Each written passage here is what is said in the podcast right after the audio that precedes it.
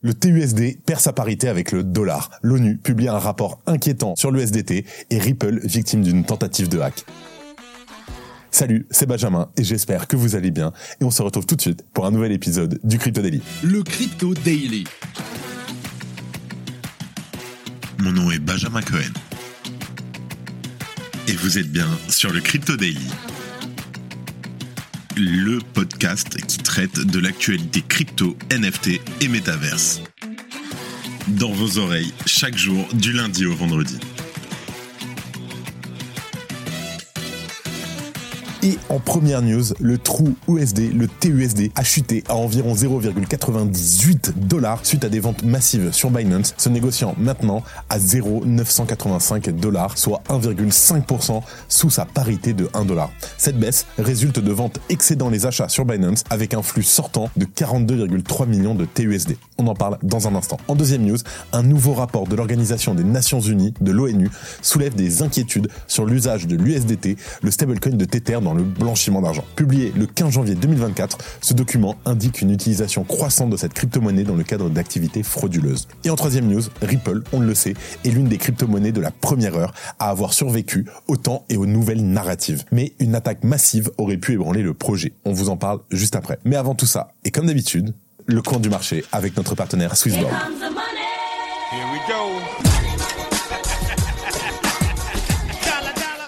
Et on reçoit aujourd'hui Florent de chez Swissborg qui va nous faire donc le coin du marché. D'habitude, je sais que c'est le lundi l'analyse macro, mais on a eu un petit souci, donc c'est mardi. Florent, bienvenue sur le Crypto Daily. Que s'est-il passé sur les marchés cette semaine? Alors sans aucun doute, le moment fort de, de la semaine dernière, ça a été l'approbation par la SEC des différents spots ETF Bitcoin. Et vraiment, ça marque un milestone super important pour la cryptosphère. Donc le premier jour de lancement a été plutôt impressionnant, avec un volume cumulatif de plus de 4,5 milliards de dollars et plus de 700 000 transactions individuelles. Cela représente plus du double du nombre moyen de transactions de l'ETF QQQ, qui est un des plus gros fonds qui traque le Nasdaq 100. Cependant, il est crucial de faire la différence entre le volume des transactions et l'afflux de capital dans les ETF. Mon point de vue, c'est que l'afflux net de capital est une mesure plus précise, car elle représente le montant net de Bitcoin qui devrait être acheté pour soutenir les ETF. Les deux premiers jours ont enregistré un afflux net de plus de 819 millions de dollars, BlackRock a dominé avec un afflux de près d'un demi-milliard de dollars, suivi de près par Fidelity. Cependant, pendant cette semaine plutôt particulière, le prix du Bitcoin n'a pas forcément réagi de manière très bullish. Il est d'abord parti toucher les 49 000 dollars avant de retomber autour des 42 000 dollars et de re-rentrer dans son range. Donc il semble que le marché soit actuellement un peu indécis et à court terme, on peut s'attendre à une certaine consolidation ou continuation de ce range avant que l'impact de l'ETF euh, soit vraiment ressenti et euh, puisse driver le marché vers une, autre jambe haussière. En revanche, ce qui est plutôt ironique, c'est que durant cette semaine, Ethereum a montré plus de force relative comparé à Bitcoin avec une hausse de 20%. Ça serait probablement dû aux spéculations autour d'un probable spot Ethereum ETF, affaire à suivre. Maintenant, en dézoomant un peu et en regardant les choses vraiment d'un cycle long terme, on s'aperçoit qu'il y a une très forte corrélation entre le cycle de marché des cryptos et la liquidité dans le système. Plus il y a de liquidité, plus la crypto réagit de manière positive et inversement. Parmi les différentes mesures de liquidité, il semble que le taux d'intérêt de la Fed semble être une des variables clés qui soit surveillée par les opérateurs de marché. Ce taux d'intérêt à court terme, fixé par la, la, la Réserve fédérale américaine, vise à maintenir l'inflation à 2%. En général, une baisse des taux est considérée comme un boost de liquidité et c'est donc bullish pour les cryptos. La première baisse des taux, qu'on appelle un peu dans le jargon le, Fed pivot, est un des événements macro les plus attendus de cette année. Pour cela, les banques centrales américaines doivent juger l'inflation sous contrôle.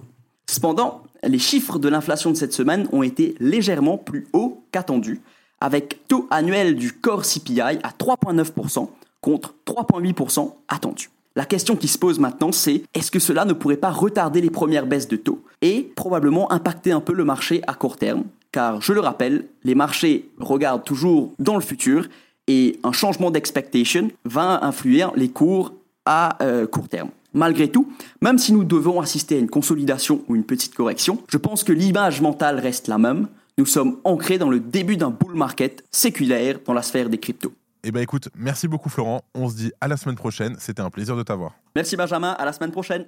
Et merci Florent d'avoir participé. Donc c'était la première fois que vous avez Florent sur le podcast. Il va venir en général le lundi. Hier, ça a pas pu être fait, mais en tout cas, on le voit dès la semaine prochaine à lundi. Let's go, on passe aux news.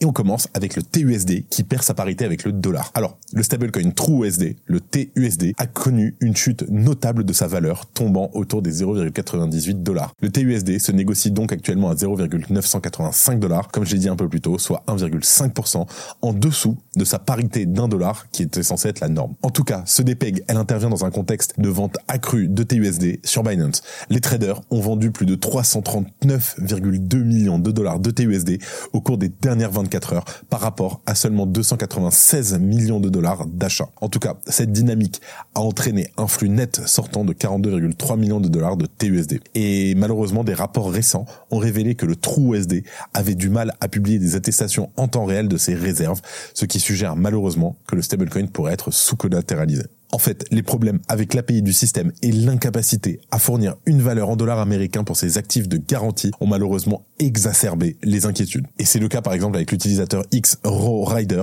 qui a attiré l'attention sur les problèmes avec TUSD dès le mois de décembre dernier. Alors, pour rappel, il pointait notamment le risque potentiel d'arbitrage pour le TUSD. À ce moment-là, le TUSD était échangé à près de 8% en dessous de sa parité sur Poloniex, tandis que son prix restait stable autour des 0,99 dollars sur Binance. Plusieurs experts s'interrogeaient d'ailleurs sur la raison pour laquelle personne ne profitait de cette opportunité d'arbitrage. En tout cas, hier, des messages dans le groupe Telegram de Poloniex semblaient indiquer que les utilisateurs ne pouvaient tout simplement pas retirer le TUSD de l'exchange. Bien entendu, on ne manquera pas de vous tenir au courant de la suite des événements. Bonjour, je m'appelle Claudia Loma. Et moi, Benjamin Boutin, et ensemble, nous présentons le podcast Techno Impact, le podcast qui s'interroge sur les répercussions des technologies dans notre quotidien. En effet, à travers nos interviews, nous essayons de comprendre les influences de la technologie sur les individus, mais également sur la société dans sa globalité. Nous abordons des sujets comme la finance décentralisée, la tokenisation, les cryptos, les nouveaux modèles d'investissement et évidemment l'intelligence artificielle. Il ne vous reste plus qu'à nous retrouver sur toutes les plateformes d'écoute. À très vite. En deuxième news, l'ONU publie un rapport inquiétant sur l'USDT. Décidément, aujourd'hui, c'est pas la journée des stablecoins.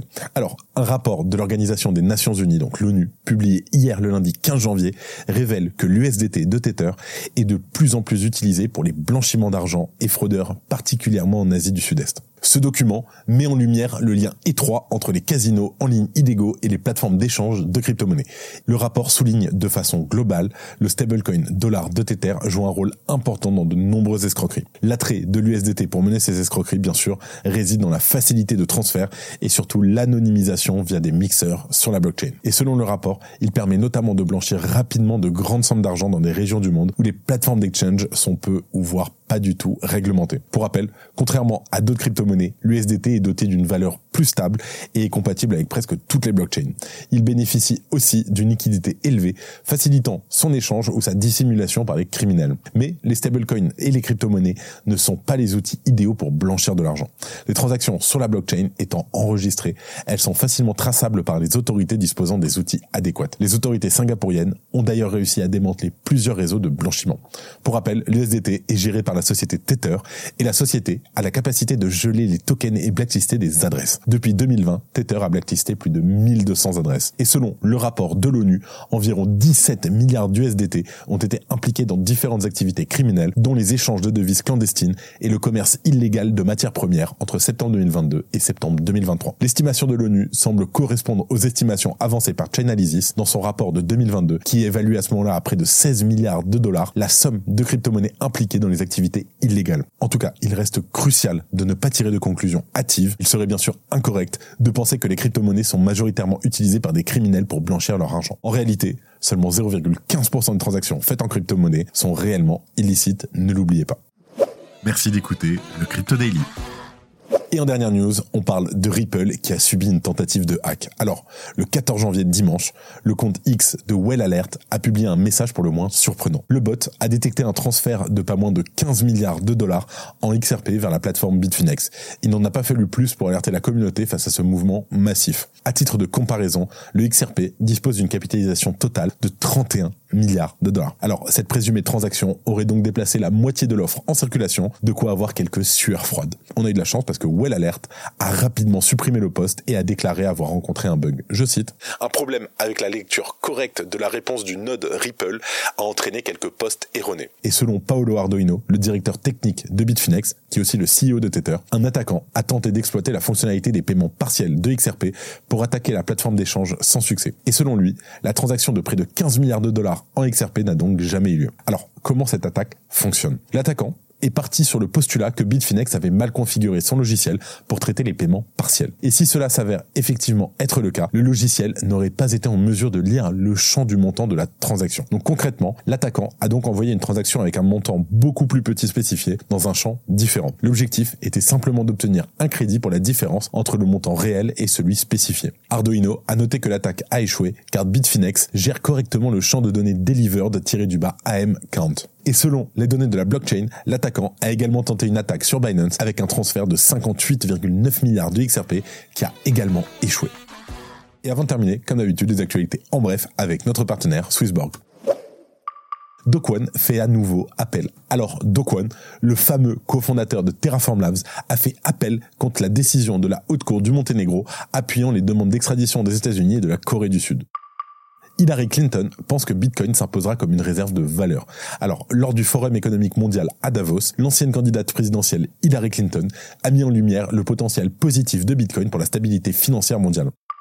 La dominance de l'USDT atteint 71%. Tether a vu sa domination sur le marché augmenter de 50 à 71%, atteignant une capitalisation boursière de 95 milliards de dollars après la création d'un milliard de dollars supplémentaires. BlackRock devient l'un des plus gros holders de BTC. En seulement deux jours de trading de son ETF Bitcoin Spot, BlackRock, le plus grand gestionnaire d'actifs au monde, a accumulé environ 11 500 Bitcoins, devenant l'un des 15 plus grands détenteurs publics de Bitcoin.